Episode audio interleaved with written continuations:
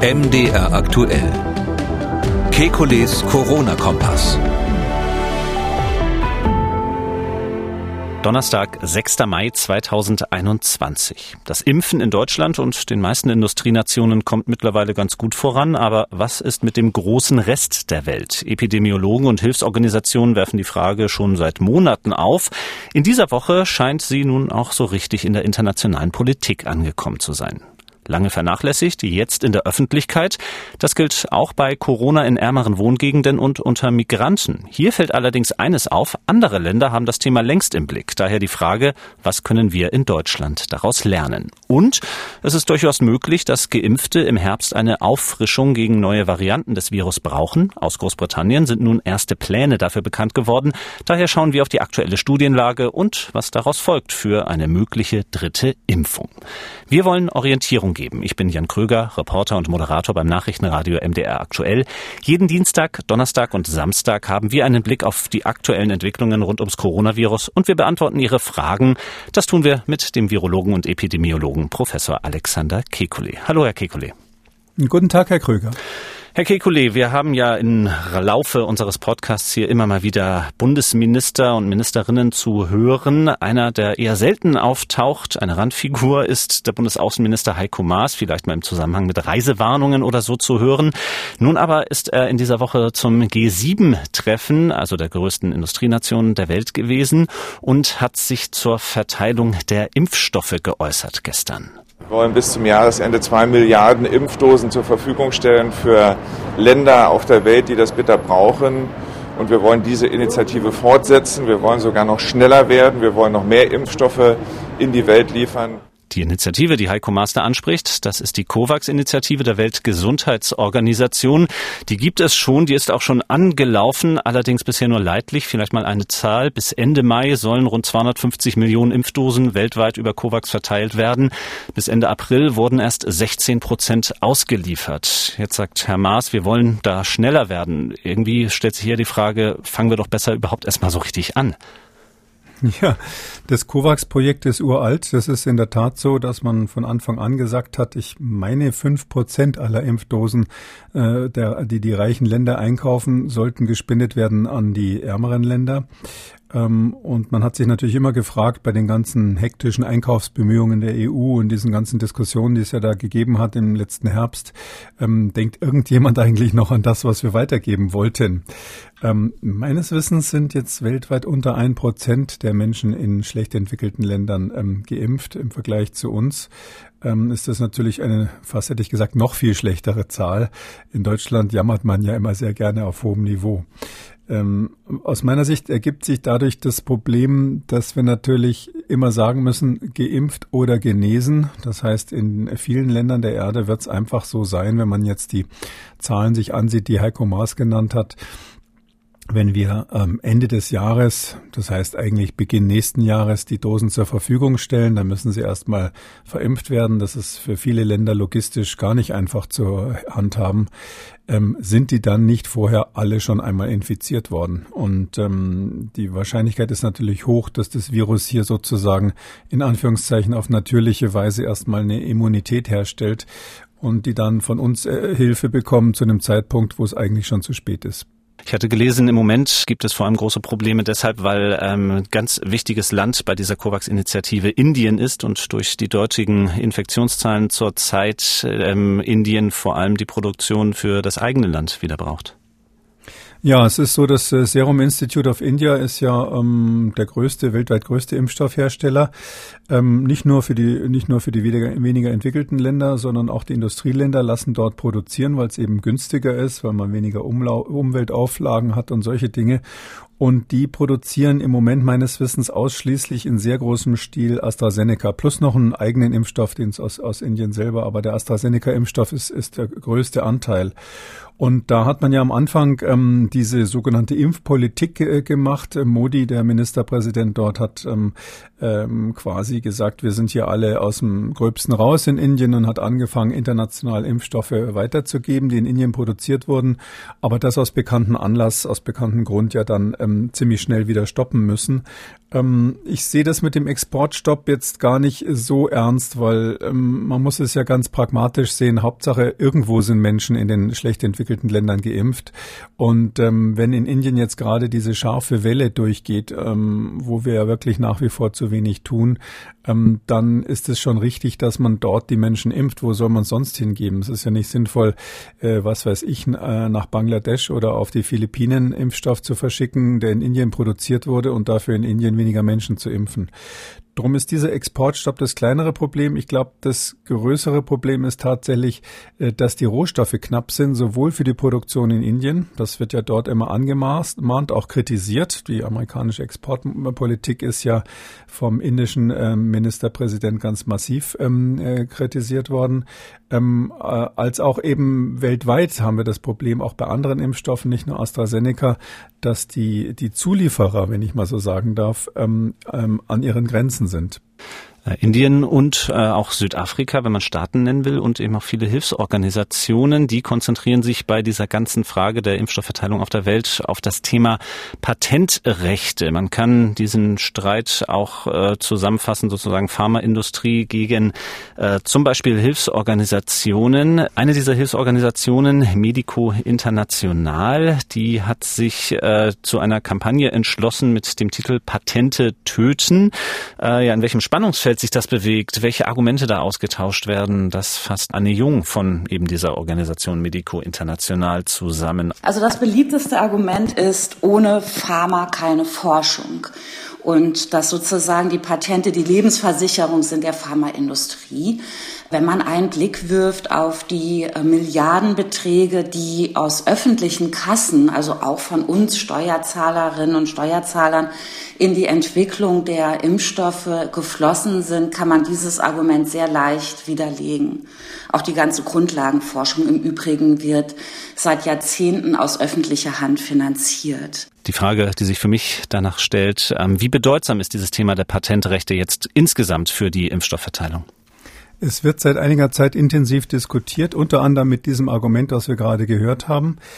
Ähm, ich würde mal sagen, unter meinen äh, internationalen Kollegen ist so grob gesagt die Hälfte äh, für die Patentfreigabe und die andere Hälfte dagegen. Ähm, ich selber sag mal vorneweg, ich gehöre zur zweiten Gruppe. Ich glaube nicht, dass die Patentfreigabe in dem Fall was bringt. Ähm, es ist richtig, dass wir hier eine Sondersituation haben. Dieses Argument ohne Pharma keine Forschung. Ja, das ist so ein uralter Spruch, der kommt noch aus der Zeit, als man äh, in Indien und auch den Philippinen übrigens ähm, immer mal wieder das internationale Patentabkommen TRIPS heißt das ähm, ähm, quasi torpediert hat, nicht eingehalten hat und ähm, da gab es eben dann äh, internationalen Druck, dass äh, Raubkopien von Medikamenten vermieden werden sollen. Eine Riesendiskussion will ich jetzt nicht nochmal aufmachen. Und Frau Jung hat recht, äh, wenn sie sagt, äh, dass das generell ähm, etwas ist, was in diesem Fall äh, bei der Covid-19-Pandemie nicht gilt, weil eben die Firmen schon ganz, ganz massive Mittel bekommen haben und viele Erfindungen sind ja auch im privaten Bereich gelaufen, die da verwendet werden. Nein, aber äh, es gibt ein ganz anderes Argument und das ist das, was mich wirklich überzeugt hat hat in dieser Debatte. Ähm, wir haben es hier bei den Impfstoffen, um die es ja da geht. Das sind also im Wesentlichen die RNA-Impfstoffe, vielleicht noch AstraZeneca, aber bei AstraZeneca muss man dazu sagen, ähm, Oxford AstraZeneca hat ja von vornherein gesagt, dass sie damit am Ende kein Geld verdienen wollen und das mehr oder minder freigeben. Dort gibt es andere Probleme, über die wir heute vielleicht nicht nochmal sprechen müssen. Aber bei den RNA-Impfstoffen, die sozusagen die Speerspitze der ähm, Impfkampagnen sind, ähm, da ist es einfach so, das ist eine ganz neue Technologie, die zum ersten Mal einge eingesetzt wird. Nenne sie auch deshalb nach wie vor experimentelle Impfstoffe. Äh, wir haben nur bedingte vorläufige äh, Notfallzulassungen dafür. Und das bedeutet, dass man im Zulassungsverfahren auch den Produktionsprozess immer mit überwachen muss. Also die haben Auflagen für ihre Produktion. Das ist also quasi nicht irgendwas, was quasi fertig einfach nur über den Tresen geht in der Apotheke, sondern äh, die Zulassungsbehörden gucken denen tief in die Bücher rein. Und ähm, es ist von der Methode her extrem kompliziert, vor allem das sogenannte Scaling Up dass man von kleinen Mengen auf große Produktionsmengen umgestellt hat. Ich sag mal nur so ein Beispiel, äh, ohne jetzt einen langen Technikvortrag halten zu wollen. Ähm, das schwierige, der schwierigste Moment der Produktion bei diesen RNA-Impfstoffen ist ähm, die Verpackung der RNA in diesen kleinen Mikrovesikeln, also in diesen kleinen Fettbläschen. Ähm, diese Messenger-RNA, die da die, der eigentliche Impfstoff ist, die kann man heutzutage durch Maschinen relativ, relativ einfach auch in größerem Stil herstellen. Aber dann müssen sie diese Dinger so verpacken, dass die quasi wie ganz kleine Viruspartikel aussehen. Also die sind so kleinen Fettbläschen, die künstlich erzeugt werden, dann drinnen, weil sie nur auf diese Weise nach der Injektion ähm, im Körper dann in Muskelzellen und andere Zellen einwandern, um dort diese RNA dann äh, zu einem Protein zu machen, äh, gegen das er das Immunsystem dann anspringt.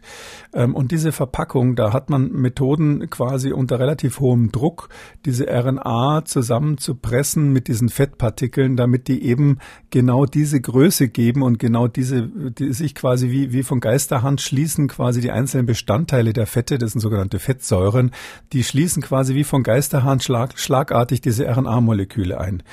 Das sind Methoden, die natürlich eigentlich proprietär, also mehr oder minder geheim von den Herstellern sind oder waren, aber ähm, beim Scaling Up hat man sich nicht gewagt, diesen Schritt irgendwie zu verändern, weil der so kompliziert ist, sondern man hat einfach gesagt, okay, von diesen, von diesen Druckpumpen, mit denen man das macht, bauen wir einfach dann 20 nebeneinander auf und machen genau den gleichen Prozess, den wir im Labor so im etwas kleineren Maßstab haben, dadurch im größeren.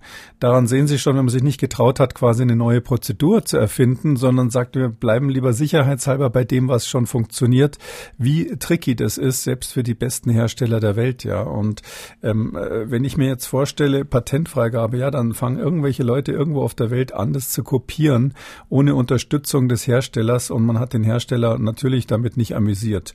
Deshalb halte ich das äh, nicht für zielführend, weil am Schluss wird ein anderes Argument noch, wird ja der Kampf um die eigentlich eigen, einzelnen Bestandteile des Problems sein. Also wir haben zum einen Hersteller, die haben große Probleme mit irgendwelchen Plastikartikeln, die man da braucht, so speziell zertifiziert zertifizierte Beutel, in denen das angezüchtet wird und so weiter. Das ist zum Beispiel bei, bei äh, Serum Institute of India das Problem und auch in den USA bei manchen Fabriken, die, die verschiedene Dinge herstellen. Novavax hat dieses Problem gehabt. Aber ähm, bei den RNA-Impfstoffen sind es diese ganz bestimmten Fettsäuren. Da gibt es, hm, nach dem, was ich gelesen habe, auf der Welt vier Fabriken, die diese hochgereinigten speziellen Fettsäuren machen können, die man für Moderna und für äh, BioNTech braucht und zukünftig wohl auch für CureVac, äh, wenn die Tübinger da äh, demnächst eine Genehmigung bekommen. Das soll ja jetzt bald laufen. Und diese Fettsäuren, das, das, da gibt es einfach nur so wenig Firmen. Und, und dann würden sich, wenn man das Patent freigibt, einfach noch mehr äh, Hersteller quasi äh, prügeln um das, was dort produziert wird. Wenn wir bei der Patentfreigabe bleiben und bei dem, was Sie jetzt gesagt haben, heißt das also für mich zusammengefasst, ähm, wir haben politisch die Entwicklung, dass die EU und die USA sich nun gesprächsbereit zeigen bei der Patentfreigabe und das mag politisch durchaus eine Art Durchbruch sein. Ähm, aber für die Impfstoffverteilung weltweit ist was anderes nötig, Ihrer Meinung nach. Ja, also das kann man nur so zusammenfassen, dass genau wie Sie sagen, also die Politik ist einmal mehr jetzt so in ihrem eigenen, in ihrer eigenen Welt irgendwie. Man merkt mal wieder, dass die Politik so ihre eigenen Definitionen hat. Ja, was können wir machen? Patent freigeben, weil irgendwelche NGOs das fordern, also nicht Regierungsorganisationen. Ähm, ähm, und, und, und hier muss man sagen, das ist ja auch einfach, nicht? Wenn jetzt die EU-Kommission oder in den USA jemand da so ein Dekret unterschreibt, dann ist das schnell erledigt. Ich ich, mein Vorschlag ist ein ganz anderer, weil die wissenschaftliche, das wissenschaftliche Problem eben ganz woanders liegt. Äh, und, und äh, das ist, das ist eben diese Koordinierung der Ressourcen. Wir haben jetzt schon die Lage, dass die Hersteller teilweise wirklich konkurrieren um die Rohstoffe. Ähm, in den USA wurden bindende Verträge mit den Herstellern gemacht, dass wenn du an mich lieferst, darfst du, sofern du mich nicht vollständig beliefert hast, nichts ins Ausland geben oder an andere Abnehmer und solche Dinge. Ähm, ich glaube, wir brauchen eine internationale Koordination dieser Impfstoffproduktion. Statt die Hersteller sozusagen zu verprellen, indem man ihnen die Patente abnimmt äh, und damit auch einen Präzedenzfall schaffen würde, meine ich, ist es besser zu sagen, passt mal auf, äh, wir wollen ein internationales, eine internationale Organisation, die kann nur unter den Vereinten Nationen sein, die sich darum kümmert, das zu koordinieren. Wer stellt was her? Wo sind die Engpässe? Wie kann man das verteilen zwischen den Herstellern? Es ist ja so, dass natürlich Moderna, BioNTech und vielleicht demnächst CureVac CureVac praktisch identische Produkte auf den Markt bringen. Zumindest in dieser Pandemie spielt es dann keine Rolle, was, was man da konkret hat. Und da, statt dass die in Konkurrenz jetzt arbeiten an allen Ebenen bis hin zu den Preisverhandlungen, sollte man das zusammenfassen. Ich kann mal erinnern, äh, ich, ich hatte die gleiche Diskussion 2014 bei Ebola in Westafrika. Ähm, so ähnlich wie hier, wie heute, hat damals, äh, hat man damals erkannt, dass die Weltgesundheitsorganisation, wo man denken könnte, dass die das vielleicht macht, ähm, dass die da einfach überfordert ist mit diesen Fragen. Und da hat, haben die Vereinten Nationen das sogenannte UN-MER-Programm aufgesetzt. Das war die UN Mission for e-, Ebola Emergency Response. Und das war ein extremes Erfolgsrezept. Das war so, dass das wesentlich besser funktioniert hat als das, was die WHO damals gemacht hat. Heute ist es so, dass diese Koordination sich die WHO ja sowieso nicht auf die Fahne schreibt. Aber ich glaube, dass man so etwas ähnliches wie UN Mör damals für Ebola auch dringend für ähm, die Impfstoffproduktion jetzt bei Covid bräuchte. Eigentlich könnte man fast sagen, wenn es damals äh, wichtig genug war bei 10.000 Toten in Westafrika, wieso ist es jetzt heute nicht in, in der Covid-Pandemie wichtig genug für so eine Mission? Ähm, die UN haben so etwas, das nennen sie äh, UN Comprehensive Response. Aber das ist eher so ein Sammelsurium für alles. Ja, da wollen sie also von den Rechten der ähm, ethnischen Minderheiten bei den Impfungen in irgendwelchen äh, weniger entwickelten Ländern äh, bis hin zu äh, Fragen des internationalen Transports von Impfstoffen oder von anderen Problemen im Zusammenhang mit Covid, also sozusagen die Gesamtliste irgendwie koordinieren. Von denen hat man auch sonst, außer dass das auf dem Zettel steht, bisher nichts gehört. Deshalb wirklich meine Empfehlung, hier eine konkrete koordinierende Kommission ähm, bei den Vereinten Nationen einzurichten. Ich bin ganz sicher, dass die Impfstoffhersteller da mitmachen würden, weil das ist ja so, dass die, die haben sich natürlich längst dumm und dämlich verdient, wenn man das mal so locker sagen darf. Also um einen, um einen Dollar mehr geht's denen im Moment überhaupt nicht. Ähm, und die freuen sich wahrscheinlich, wenn sie staatliche Hilfe international bekommen, bei der, zum Beispiel bei der Koordination von Fabriken, die ähm, die Dinge zuarbeiten und zuliefern können. Vom Thema ja, der Ungleichheit weltweit schauen wir jetzt auf das Thema Ungleichheit in Deutschland. Das ist in dieser Woche in die Öffentlichkeit wieder verstärkt gekommen durch die Impfaktion, die die Stadt Köln im Stadtteil Chorweiler durchführt. Ärmerer Stadtteil mit hoher Inzidenzgrade und hoher Migrantenanteil. Aber das Thema ist auch gar nicht so neu. Ich möchte nur mal ein Zitat bringen. Das kommt von Cihan Celik. Der ist Funktionsoberarzt auf der Intensivstation in Darmstadt und zwar schon vom August letzten Jahres. Das kann man äh, aus der Frankfurter Allgemeinen vorlesen. Seitdem es hier wieder losgeht, also mit der damaligen Welle, haben alle neuen Patienten einen Migrationshintergrund, sagte er damals. Ich spreche das an, weil es mir Sorgen bereitet. Es könnte zu Mythen, Missverständnissen und Vorurteilen führen, wenn man dem nicht frühzeitig entgegentritt. Es gibt überhaupt keine Anhaltspunkte dafür, dass bestimmte Ethnien biologisch anfälliger für die Krankheit wären. Außer dem Migrationshintergrund haben viele nämlich eins gemeinsam, dass sie aus sozioökonomisch schwachen Verhältnissen kommen. Da ist der Migrationshintergrund eben nur das offensichtliche Merkmal. Außerdem ist die Sprache ein großes Problem. Viele sind nicht auf dem Laufenden, was den Rat der Behörden angeht. Es gibt ein Informationsdefizit und oft kommen die Patienten aus kleinen Wohnungen. Selbst bei leichten Verläufen können wir die nicht nach Hause schicken, weil dort eben viele Menschen zusammenwohnen. Und wenn ich mir die Debatte jetzt betrachte, an Argumenten ist eigentlich kaum was dazugekommen. Haben wir da also ein großes Thema über Monate hinweg nicht beachtet? Also wir nicht, aber ich glaube die Politik in Deutschland schon, ja.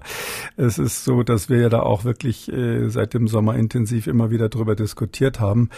Ähm, ja, es ist, äh, das ist irgendwie so eine deutsche, deutsche Eigenschaft. Ähm, ich hatte es, glaube ich, schon mal verglichen in diesem Podcast mit der Situation bei den Masern. Ähm, bei den Masern ist allen klar gewesen, ähm, dass wir bestimmte Ausbrüche haben in Regionen, wo ähm, Menschen mit im weitesten Sinn Migrationshintergrund leben, ja. Aber das war immer ein ganz bestimmter Teil. Das waren Roma zum Beispiel, die in Duisburg in bestimmten Gegenden dort gewohnt haben, wo es immer wieder Masernausbrüche gab. Das sind die gleichen Regionen, wo die Polizei sich nur mit äh, vier Personen im Auto reintraut. Das ist soll gar nichts gegen die, die, die dortigen äh, Einwohner. Das hat ja auch nichts mit der, mit der Ethnie zu tun, sondern das, das Problem ist letztlich, dass wir da prekäre Verhältnisse haben und Menschen haben, die sich so sozial, wie auch immer, ein bisschen abgekoppelt haben. Der andere Schwerpunkt, ähm, damit das nicht so, nicht so ethnisch überlagert klingt, ähm, äh, sind die reichen, äh, reichen Bewohner bestimmter äh, kleinerer Ortschaften in Baden-Württemberg, da so rund, um die Schwäbische Alb, wo es halt viele gibt, die einfach Impfkritiker sind, einige Anthroposophen dort. Ähm, und da haben wir dann auch immer, immer schön die Masernausbrüche gehabt.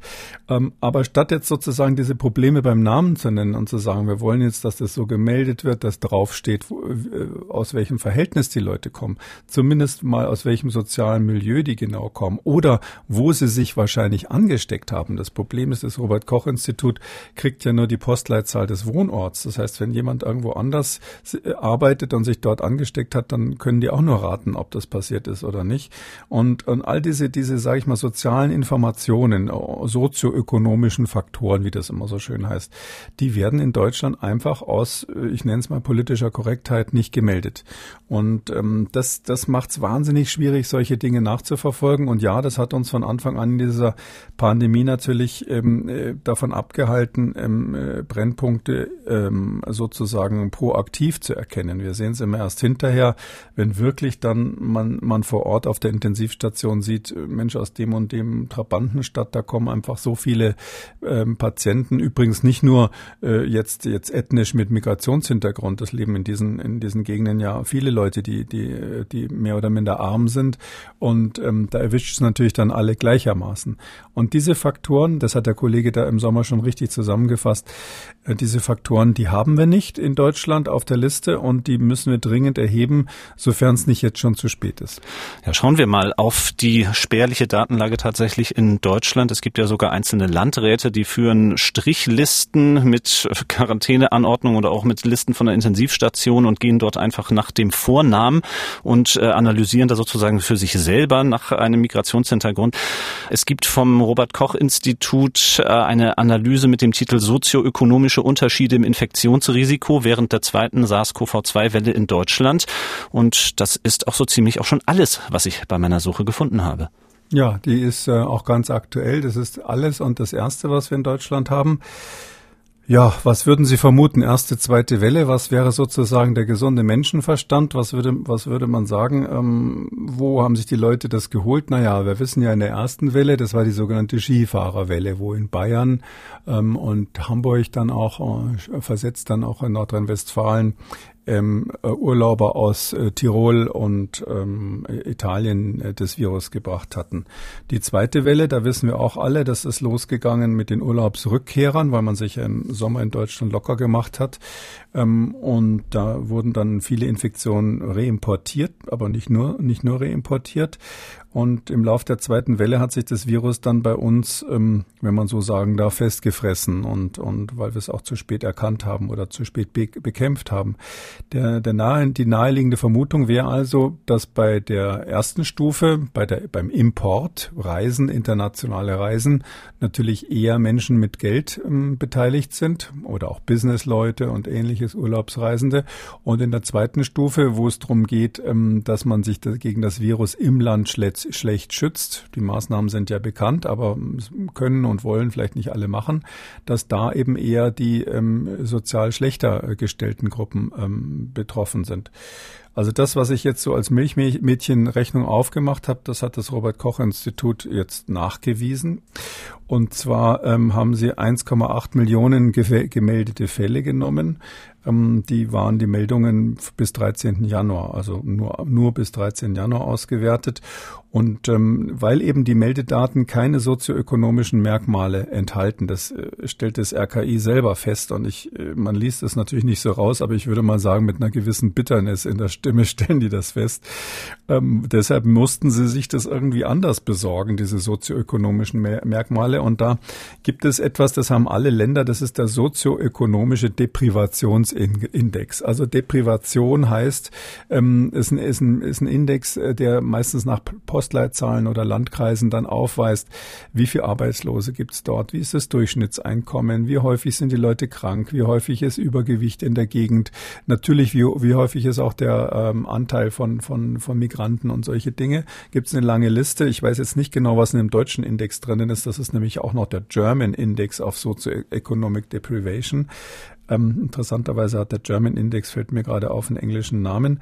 Und ähm, da haben die das so gemacht, 401 Landkreise, das sind unsere Landkreise in Deutschland, für jeden den Index genommen und den dann äh, gematcht zu ihren Meldedaten. Da tun, tut mir das RKI schon richtig leid, dass die keine besseren Daten haben, weil wir wissen alle, der, man arbeitet in dem einen Landkreis und lebt in dem anderen. Äh, gemeldet wird es aber dann als Erkrankung in dem, wo man lebt, also am Wohnort und nicht am Arbeitsort.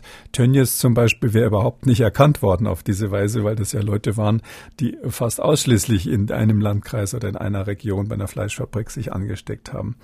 Und dann haben sie das irgendwie versucht zu assoziieren. Sie haben ähm, natürlich festgestellt, völlig erwartungsgemäß, dass in der ersten Welle es so war, dass also tendenziell ähm, Menschen mit einem besseren sozioökonomischen Status anfangs infiziert waren. Und in der zweiten Welle war es am Anfang auch so, in Klammern Urlaubsrückkehrer nach dem Sommer.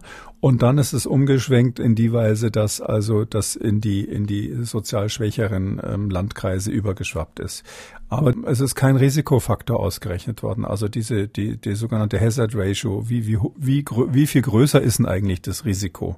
Das ist nicht festgestellt worden. Dafür reichten die Daten nicht aus. Es sind keine äh, sogenannten Konfidenzintervalle angegeben in der Studie. Also man weiß überhaupt nicht, wie wahrscheinlich ist es denn, dass die Aussage richtig ist oder falsch. Es wurde überhaupt nicht äh, nach äh, nach sogenannten Kovariaten, also so Störfaktoren gesucht. Ich sag mal zum Beispiel, ähm, wenn in einer Region jetzt äh, mehr Ältere leben oder mehr besonders Übergewichtige oder eben besonders viele Menschen mit Migrationshintergrund, dann kann das natürlich die ganze, die ganze Studie beeinflussen und das konnten sie auch nicht machen, mangels Daten ähm, und die Gesundheitsdaten hatten, hatten sie nicht und so weiter. Das heißt, es ist eigentlich ähm, kurz gesagt eine Studie, die eine trivial ähm, Nachricht nochmal wiederholt, aber das auch nicht wissenschaftlich sauber belegen kann. Das heißt, wenn wir zurückkommen auf den Appell von Herrn Celik, wenn die Patienten einen Migrationshintergrund haben und sein Appell eben, es könnte zu Mythen, Missverständnissen und Vorurteilen führen, wenn man dem nicht frühzeitig entgegentritt. Wenn man sich nun irgendwie daran machen möchte, die Datenlage zu verändern, dann schaue ich zum Beispiel in die USA auf die Seite der Seuchenschutzbehörde und kann dort mit wenigen Klicks lesen, dass zum Beispiel Latinos ein dreifach erhöhtes Risiko haben, äh, hospitalisiert zu werden, also ins Krankenhaus kommen zu müssen mit einer Covid-19-Erkrankung. Ich kann nach Großbritannien schauen, wo es ähnliche Forschungen gibt. Sind das Beispiele, von denen wir lernen können? Ja, es gibt weltweit gute Studien. Die meisten sind, wie Sie richtig sagen, äh, in den USA und in Großbritannien gemacht worden. Natürlich gibt es auch in anderen Ländern Studien oder in, in Singapur zum Beispiel. Da braucht man keine großen Studien. Da ist total bekannt, dass die schweren Ausbrüche einfach durch äh, die dort lebenden Arbeiter, die leben in so Hochhäusern quasi am Rande der Stadt, sind die fast hätte ich gesagt zusammengepfercht. Das sind meistens Inder ähm, und Filipinos, die dort leben, leben und dort sind einfach die Ausbrüche. Das gleiche haben wir jetzt gerade aktuell in Hongkong, ähm, die, da ist es eine Riesendiskussion ähm, gewesen, weil die haben sehr viele so philippinisches Hauspersonal und auch Indonesier, die dort als Gastarbeiter arbeiten. Und da war jetzt die Idee für diese Gastarbeiter, ähm, die meistens aus Indonesien oder Philippinen dort kommen, äh, quasi eine Impfverpflichtung einzuführen, dass die sich impfen müssen, wenn sie da weiter arbeiten wollen.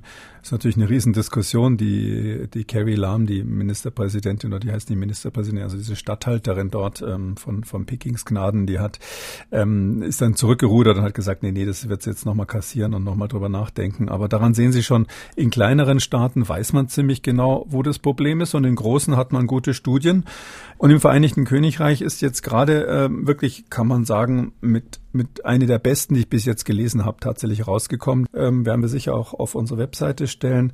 Ähm, die ist gemacht worden von dieser London School of Hygiene and Tropical Medicine. Das ist so weltweit eigentlich sind die besten Tropenmediziner und solchen Experten.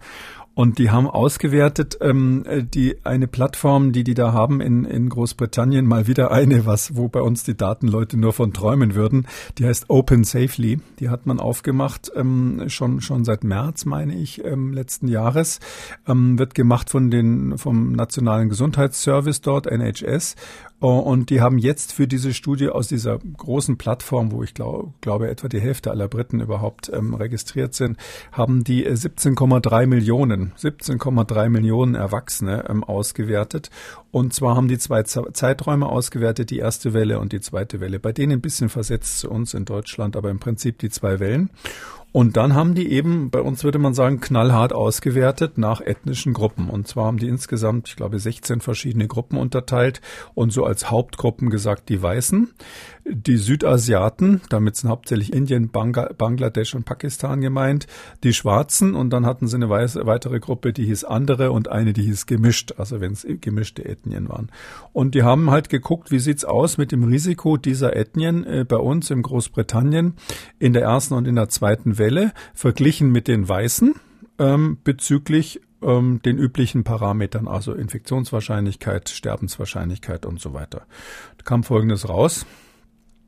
In der ersten Welle hatten die ähm, aus Südasien, also hauptsächlich äh, Indien und umliegende Länder, die hatten eine etwas erhöhte Wahrscheinlichkeit, getestet zu werden, überhaupt getestet zu werden. Es ist ganz interessant, dass die häufiger getestet wurden als die Weißen. Das Gleiche äh, galt für die Schwarzen, also die dort, sage ich mal, die ethnischen Minderheiten in Großbritannien wurden am Anfang häufiger getestet, finde ich ganz interessant. Ähm, und dann ist es aber so, dass die Wahrscheinlichkeit, sich positiv zu testen, ähm, das sind eben jetzt diese Hazard Ratios, diese Wahrscheinlichkeit, Wahrscheinlichkeiten, diese Risiko, Risiken angegeben. Ähm, zum Beispiel für die Südasiaten bei Faktor 2 lagen, also die waren doppelt so oft positiv im Covid-Test als, als die Weißen und bei, für die Schwarzen bei 1,7. Nur mal so ein Beispiel, da ist genau ausgerechnet, dass die quasi ein 1,7-fach erhöhtes äh, Risiko hatten, überhaupt positiv zu sein. Ähm, und dann für die Intensivstation, ich überspringe jetzt mal die Krankenhauseinweisungen, für die Intensivstation war es so, dass das Risiko für die, ähm, für die ähm, Südasiaten Asiaten äh, bei mehr als dreifach erhöht war, also 3,12 und für die Schwarzen äh, etwa knapp unter dreifach.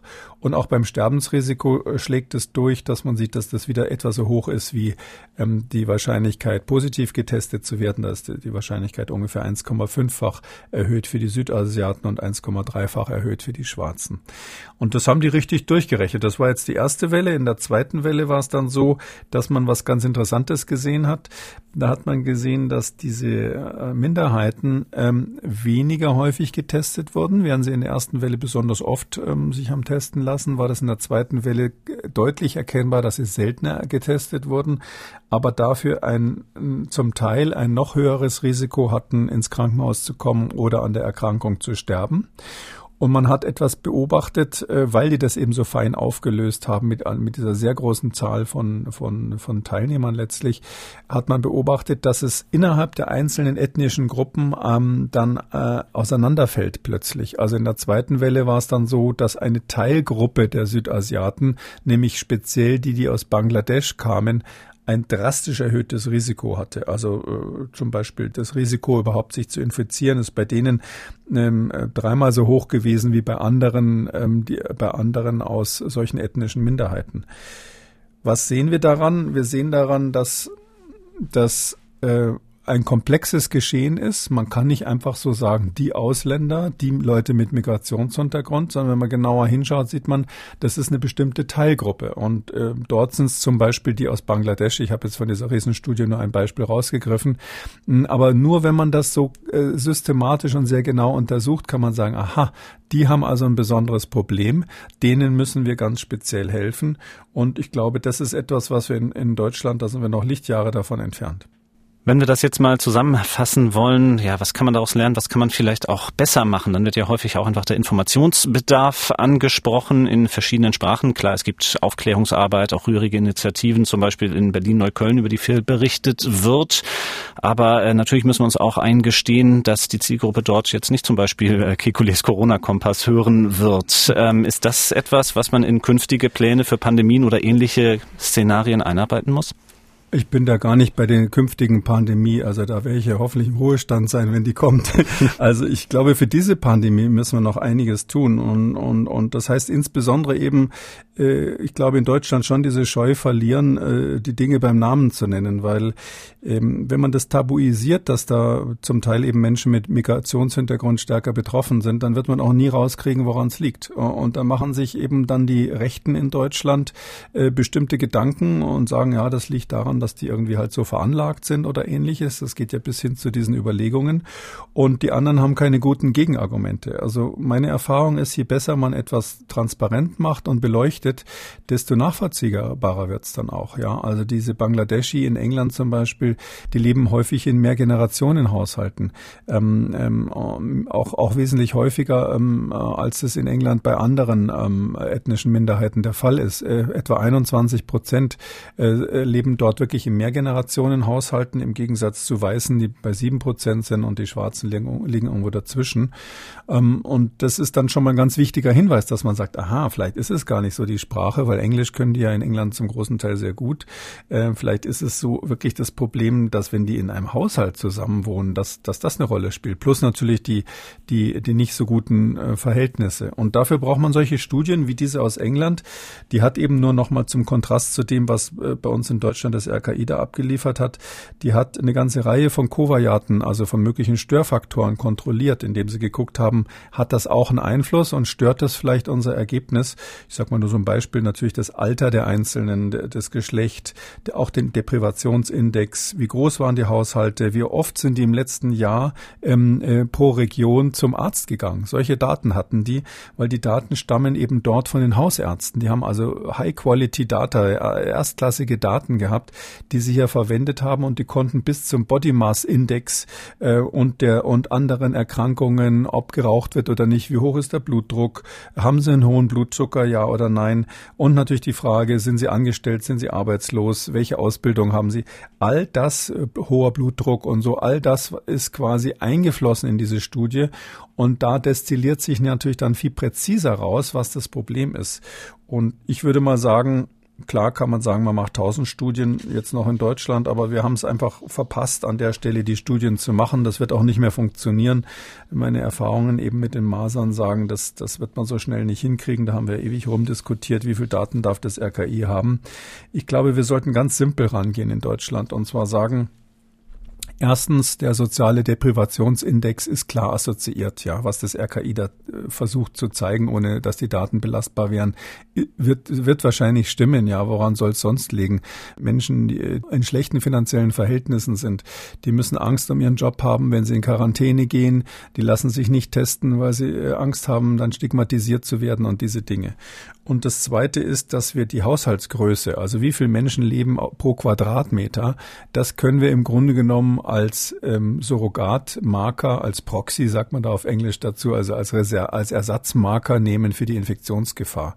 Dann haben wir im Grunde genommen zwei ganz einfache Parameter. Ja, wie, wie ist sozusagen die, wie leben unter prekären Bedingungen, ja oder nein, sind die Haushaltsgrößen äh, groß? Ähm, und wenn man das nimmt, und da könnte man in Deutschland ja schon äh, sofort ein Raster über die Republik legen, dann hätten wir die Regionen im Grunde genommen schon einge eingegrenzt. Äh, so nach dem Motto, wir machen erstmal eine Strategie, wir arbeiten die ab und wenn wir dann auf dem Weg irgendwann merken, dass die Arbeitshypothese nicht ganz richtig war, können wir es ja noch nachkorrigieren. Aber jetzt zu sagen, wir müssen erstmal Studien machen, bis wir anfangen, hier was zu tun, ähm, halte ich, äh, wäre sehr deutsch, aber ist aus meiner Sicht nicht der richtige Weg hier. Nun haben wir bei diesem Thema schon viel nach Großbritannien geschaut. Das tun wir auch beim nächsten Thema. Es geht ums Impfen und da lohnt sich natürlich der Blick nach Großbritannien einfach aus dem Grund, weil die uns weiterhin noch ein paar Millionen Impfdosen, verabreichter Impfdosen voraus sind und somit auch noch ein paar Wochen. Großbritannien blickt so langsam schon auf den Herbst und auf die Frage, ob dann vielleicht für die Geimpften ja, eine dritte Impfung notwendig sein wird. Zwei Pläne werden dort offenbar diskutiert. Entweder ein dritter Peaks, eine dritte Spritze noch einmal von den Vakzinen, die schon in Gebrauch sind oder eben noch einmal eine andere Impfung eines bis dahin dann modifizierten Impfstoffes. Das sind dort die Pläne und für uns ist natürlich auch die Frage für diejenigen, die auch hierzulande schon geimpft sind, ja, wie wahrscheinlich wird das mit der dritten Impfung? Tja, also das, ich glaube schon, dass die dritte Impfung kommt. Allerdings muss ich nochmal in Klammern sagen, Mensch, haben wir es hier gut, nicht? Also die anderen haben, wären froh, wenn sie die erste kriegen und wir diskutieren jetzt schon über die dritte. Aber ähm, es ist folgendermaßen, also ähm, das ist eine schwierige Diskussion, die ist auch unter Fachleuten ähm, echt nicht ganz einfach. Ähm, es ist ja so, dass wir bei den RNA-Impfstoffen die Situation haben, dass sie ähm, modifiziert werden könnten. Das ist relativ einfach möglich möglich, weil man dann nur diese RNA-Sequenz ändert und dann könnte der Hersteller relativ schnell quasi ähm, einen modifizierten 2.0-Impfstoff auf den Markt bringen. Übrigens bei dem AstraZeneca-Impfstoff und anderen Vektorimpfstoffen ist das nicht so einfach aus verschiedenen Gründen, aber der wichtigste ist, ähm, dass die stärkste Immunisierung da ja gegen den Vektor geht. Also diese stärkere Reaktogenität, die die haben, liegt ja daran, dass man gegen den Vektor, also dieses Adenovirus, äh, immunisiert wird. Und aus dem Grund ähm, kann man mit genau dem gleichen Vektor im Herbst dann nicht mit einem mit einer anderen äh, Ladung sozusagen an Bord ähm, äh, nochmal so einen guten Impferfolg erzielen. Das heißt also, das sind äh, so eine Art One-Hit-Wonders. Die kann man einmal verwenden. Danach ist die Bevölkerung gegen dieses Adenovirus als Vektor immun und es wäre extrem aufwendig, ähm, jetzt äh, das alles umzustellen auf ein anderes Adenovirus. Da müsste man vor allem die komplette Zulassung neu durchlaufen und ähm, äh, könnte diese sogenannte Mock Mock-up-Notzulassung, die wir schon mal besprochen haben, gar nicht machen. Bei den RNA-Impfstoffen wäre das wohl möglich, per Mock-up-Zulassung das zu machen. Das heißt also, man hat schon eine Zulassung man, äh, als Hülle, man ändert nur ein paar Kleinigkeiten und der, ähm, die Zulassungsbehörde sagt dann, okay, da war, wurde so wenig geändert, dass wir euch mit der gleichen Zulassung dann äh, weitermachen lassen. Ja, und diese Möglichkeit besteht. Moderna hat ja ganz früh, das ist der eine Hersteller von diesen RNA-Impfstoffen, ähm, auf diese Variante gesetzt und hat, glaube ich, schon Anfang Anfang Februar gesagt, wir stellen jetzt ähm, äh, den Impfstoff 2.0 äh, her. Insbesondere hatte man da und hat man nach wie vor diese Variante aus äh, Südafrika im Auge. Also es ist tatsächlich so, dass die südafrikanische Variante ähm, von denen, die gut untersucht sind, eigentlich ähm, das, das, das größte Problem bei den Impfungen ist, diese B1351, B1351. Und zwar deshalb, weil da hat man gesehen, dass AstraZeneca praktisch überhaupt nicht mehr richtig funktioniert und auch diese RNA-Impfstoffe hatten bei ersten Studien nicht so, nicht so brilliert wie sonst. Und da versucht Moderna eben gegen diese südafrikanische Variante, hat, haben sie angeblich schon in Prototypen jetzt gebastelt und den wollen sie jetzt richtig in die Phase 3 geben demnächst und, und, und damit ausprobieren quasi, äh, ob man den zulassen, also Richtung Zulassung damit gehen. Ähm, bei BioNTech ist es so, wenn man sich die Pressemitteilungen so der letzten Wochen anschaut, äh, dass die bis offensichtlich ambivalent sind bei dem Thema. Die, die haben jetzt angekündigt, ähm, dass sie auch eine Phase, eine erweiterte Phase 3 machen. Da soll aber quasi parallel und vor allem unabhängig voneinander getestet werden. Erstens, dritte Impfung mit dem gleichen Impfstoff, also genau das gleiche, was wir schon mal hatten. Das ist ja letztlich äh, ein Impfstoff gegen den B1-Typ, also diesen norditalienischen Typ, der sich aus B der Wuhan-Variante da entwickelt hat und der quasi da war, bevor B117 und diese ganzen anderen kamen, also bevor die britische Variante zum Beispiel bei uns in Deutschland und auch in Israel sich so durchgesetzt hat. Ähm, mit diesem mit diesem Impfstoff ein drittes Mal zu impfen ist äh, so eine Option, die Pfizer-BioNTech prüfen und als als Alternative, da lassen sie aber nicht so richtig die Katze aus dem Sack, haben sie wohl auch im Petto ähm, einen neuen Impfstoff, also eine neue Formel sozusagen da reinzubauen und einen Impfstoff 2.0, so wie Moderna das ankündigt, dann rauszubringen, ist aber unternehmerisch eine sehr schwierige Untersche Entscheidung auch. Warum genau? Ja, das äh, hat mehrere Aspekte. Jetzt stellen Sie sich vor, ähm, Sie, ähm, also erstens ist virologisch, also ich fange mal, fang mal mit dem Virologischen an. Virologisch ist es so, wir wissen ja, ähm, dass, und sehen das jetzt auch aus aktuellen Daten, können wir, wenn Sie wollen, gleich nochmal drüber reden. Wir sehen gerade, dass äh, diese, dieser Pfizer-BioNTech-Impfstoff gegen die südafrikanische Variante im Feld, äh, im praktischen Einsatz, ziemlich gut funktioniert. Besser als erwartet oder ich sag mal weniger schlecht als befürchtet. Da gibt's jetzt zwei Studien aus Israel. Ähm, die israelische haben wir schon mal besprochen und jetzt ganz neu eine aus Katar. Das heißt also, das wirkt ganz gut, komischerweise auch gegen die südafrikanische. Jedenfalls könnte man sagen, reicht doch. Warum braucht man dann eine neuen, äh, neue Formulierung, die quasi speziell nochmal geändert ist? Und der zweite Grund ist ein, fast hätte ich gesagt, Marketing-Argument, hat aber hier nichts mit Geld, sondern mehr so mit Effizienz der Impfkampagne zu tun. Ähm, hm, stellen Sie sich vor, Sie haben einen ganz schicken BMW bestellt, ja, äh, könnte auch jedes andere Auto eines Premium-Herstellers sein, und dann ähm, äh, kündigt BMW an, ja, von Ihrem schönen Dreier, den Sie da bestellt haben, gibt's jetzt aber eine neue Version, kommt jetzt der neue Dreier raus, ja. Äh, da müssen Sie mal fragen, weil bei der Autoindustrie, was dann passiert. Dann sagen alle, nee, ich will die Bestellung zurücknehmen, ich will jetzt natürlich den neuen haben. Ja, und das Gleiche gilt sogar für diese Zwischenstufen bei, bevor ein neues Modell rauskommt, heißt es ja dann Facelift in der Autoindustrie. Und da ist genau das Gleiche. Das heißt, Sie müssen sich zehnmal überlegen, wann lassen wir jetzt sozusagen das nächste Facelift oder das nächste Modell raus, weil in dem Moment ist das alte tot. Und ich glaube, dass es in der Impfung, bei der Impfung hier psychologisch so ähnlich funktionieren wird. Jetzt stellen Sie sich vor, es gibt einen BioNTech 2.0, wo man weiß, der geht gegen die südafrikanische, gegen die brasilianische, gegen die indische und ist rückwärtskompatibel zu den alten Varianten. Das sagt da jeder, ich will doch nur noch das Zeug und ich warte jetzt, bis das da ist.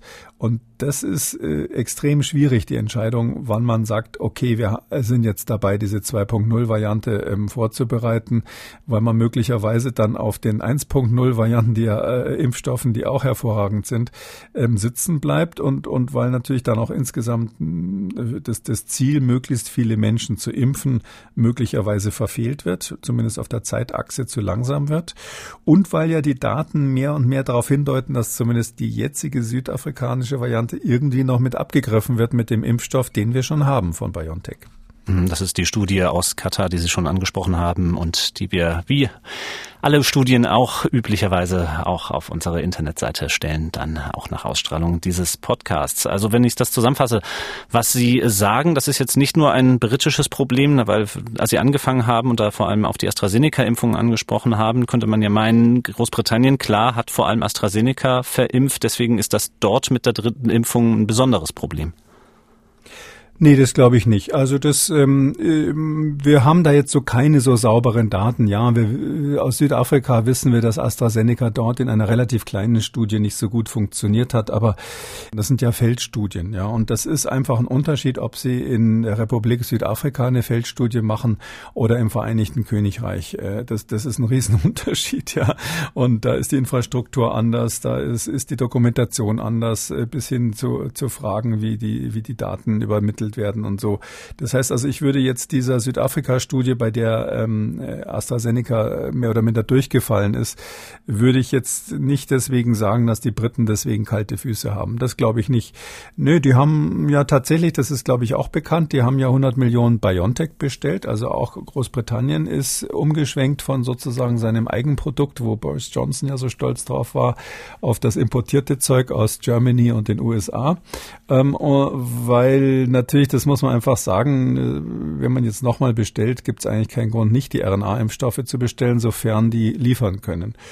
Äh, und ähm, deshalb ist es so, dass man dort beide Optionen hat. Also wenn da ist der Chris Whitty, der der Chefberater der der britischen Regierung, der ist äh, in, im Time Magazine vor ein paar Tagen mal interviewt worden und der hat eben gesagt, sie wollen beide Optionen anbieten, dass man eine Variantenimpfstoff, also einen modifizierten Impfstoff 2.0 hat oder aber auch mit dem bekannten Impfstoff von äh, Pfizer, der jetzt bei uns ja auch verwendet wird, einfach ein drittes Mal impft. Ähm, die, die ganzen Daten, die wir haben von der Immunologie, sehen, sehen ja so aus, dass wir, man muss sich das nochmal klar machen, das Immunsystem äh, wird ja durch so eine so eine Impfung erstmal äh, auf ein ganz bestimmtes Ziel abgerichtet. Ja, das ist quasi wie ein Hund, der nur eine Wurstsorte erstmal riechen kann und äh, diese Wurst, die kann er überall wittern, wo auch immer es ist. Und wenn genau das gleiche Virus nochmal kommt, dann ähm, ist man sozusagen davor geschützt. Deshalb ist diesen Impfstoffe immer so ein bisschen Gefahr, wenn das Virus sich ein bisschen verändert hat, dass sie dann nicht so gut greifen. Jetzt ist aber so, dass diese RNA-Impfstoffe ähm, einen sehr starken ähm, äh, Wirk, äh, einen sehr starken so Wirkverstärker-Effekt haben, also Adjuvans-Effekt nennen wir das.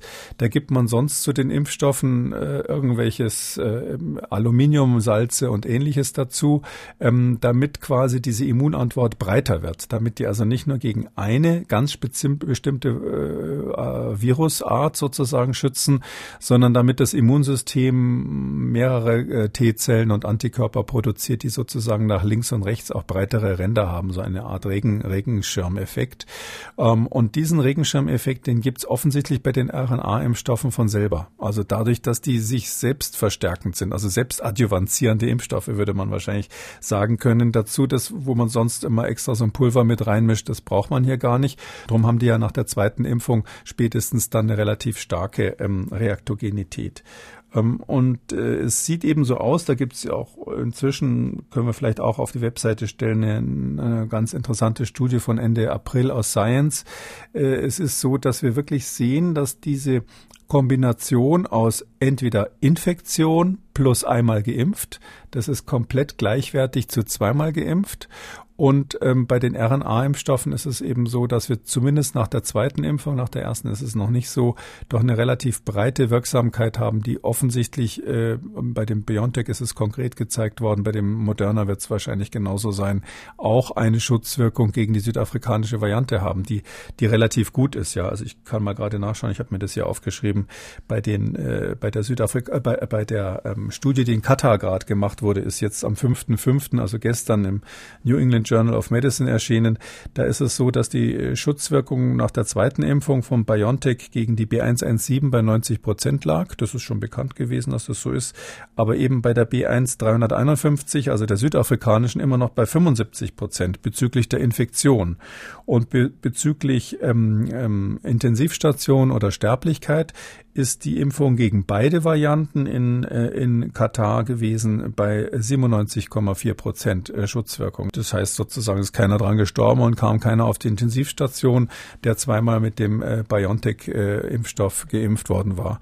Und da würde ich mal sagen, wenn die Daten stimmen, das waren in dem Fall ähm, so in der Größenordnung von 600.000, 700.000 Teilnehmer ungefähr, die man da hatte. Also das sind nationale Daten äh, in Katar. Die, die, die Gesundheitsbehörden erheben da quasi alle Daten in Klammern, das ist wieder der Nachteil. Wir sind halt in Deutschland sehr vorsichtig mit dem Datenschutz, finde ich auch richtig. Der Nachteil ist, dass man dann in solchen Fällen halt nicht an die Daten rankommt. In Katar ist man da relativ wenig zimperlich, da haben die von Doha quasi alle Daten und können eben deshalb diese Angaben machen. Aber falls das stimmt, ähm, würde ich jetzt mal sagen, es ist durchaus auch vernünftig von BioNTech zu sagen, eigentlich brauchen wir nur die zwei Impfungen, vielleicht noch eine dritte, aber im Grunde genommen reichen die zwei Impfungen. Warum man dann die dritte Impfung mit dem gleichen Impfstoff nochmal machen kann, äh, machen sollte, ist natürlich ähm, schwer nachvollziehbar, wenn man den anderen schon hat.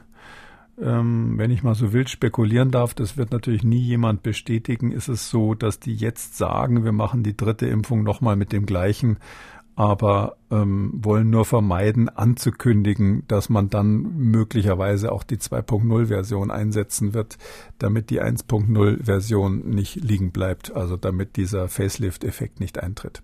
Das Thema dritte Impfung. Heute werden wir es noch nicht beantworten können. In ein paar Monaten sind wir da dann sicherlich schlauer, was das angeht. Ähm, kommen wir abschließend noch zu einer Hörerfrage. Barbara Schaller hat uns angerufen und da geht es auch um ihre Impfung mit BioNTech. Sie hat folgende Frage.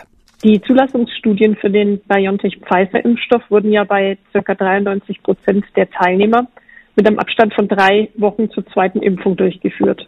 Darauf bezieht sich ja dann auch die hohe Wirksamkeit von ungefähr 94 Prozent. Wie ist die Einschätzung von Herrn Professor Kekulé bezüglich der Gesamtwirksamkeit? also auch für leichte und asymptomatische Verläufe bei dem derzeitigen Abstand von sechs Wochen zur zweiten Impfung. Ich nehme ein Immunsuppressivum und könnte die zweite Impfung nach vier Wochen erhalten. Wäre das in meinem Fall günstiger, da die Wirksamkeit unter Immunsuppression ohnehin schlechter ist? Macht ja jedes Bundesland ein bisschen anders mit dem BioNTech-Impfstoff, wann die Zweitimpfung ist. Also letzten Endes bleibt ja die Frage, spielt der Zeitabstand dort eine Rolle? Äh, ja, die Zeit spielt eine Rolle, aber genau umgekehrt. Es ist so, je, je länger man wartet bei, mit der zweiten Impfung, natürlich nicht viele Jahre, aber so, ich sag mal, bis zum, bis zum Zeitraum von zwölf Monaten, ähm, desto wirksamer ist dieser Booster-Effekt eigentlich in der Regel. Um, und ähm, man hat deshalb, man hat bei BioNTech und auch bei den anderen Zulassungsstudien ähm, so einen kurzen Zeitraum von drei bis vier Wochen gewählt, ähm, weil man einfach wusste, man ist in einer Pandemiesituation. Man wusste, die zweite Impfung gibt auf jeden Fall nochmal einen deutlichen Zusatzeffekt. Man hatte auch keine Zeit, jetzt äh, drei Studien abzuwarten, wo das optimiert wird, sondern das musste quasi auf den ersten Schuss irgendwie alles passen. Oh, weil man ja die Zulassung brauchte und möglichst schnell natürlich den Impfstoff dann herstellen wollte. Und deshalb hat man ähm, diese, wie ich finde, ganz vernünftige ähm, Lösung von drei bis vier Wochen genommen. Aus heutiger Sicht ähm, ist es wahrscheinlich epidemiologisch vernünftiger, länger zu warten. Ich habe ja dringend dafür plädiert, überhaupt erstmal alle einmal, einmal zu impfen mit den Dosen, die da sind, und zwar so lange, bis, bis äh, dann hoffentlich im Juni irgendwann quasi der Impfstoff, um ein Bild zu gebrauchen, das Sie schon kennen, mit der Bazooka verschossen wird. Äh, und wenn wir dann endlich genug Impfstoff im, äh, im Juni haben, dann alle ein zweites Mal.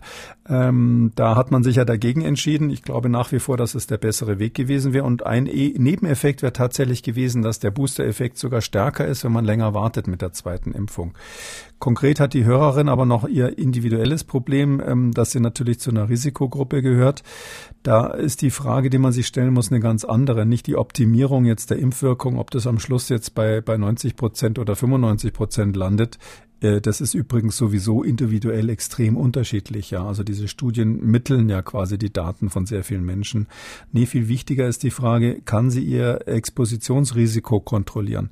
Also äh, wenn jetzt jemand, der ähm, sowieso eine Risikoperson ist, nicht vermeiden kann, ähm, Menschenansammlungen oder im Krankenhaus arbeitet oder im Altenheim oder Kinder hat, die in die in die Kita gehen und jederzeit was einschleppen können, dann würde ich sagen, so schnell wie möglich impfen, weil natürlich die zweite Impfung Impfung auf jeden Fall einen deutlich besseren Impfschutz macht äh, als die erste alleine. Da gibt es auch neue Daten, die das immer mehr zeigen. Man braucht definitiv auch bei den RNA-Impfstoffen irgendwann die zweite Impfung.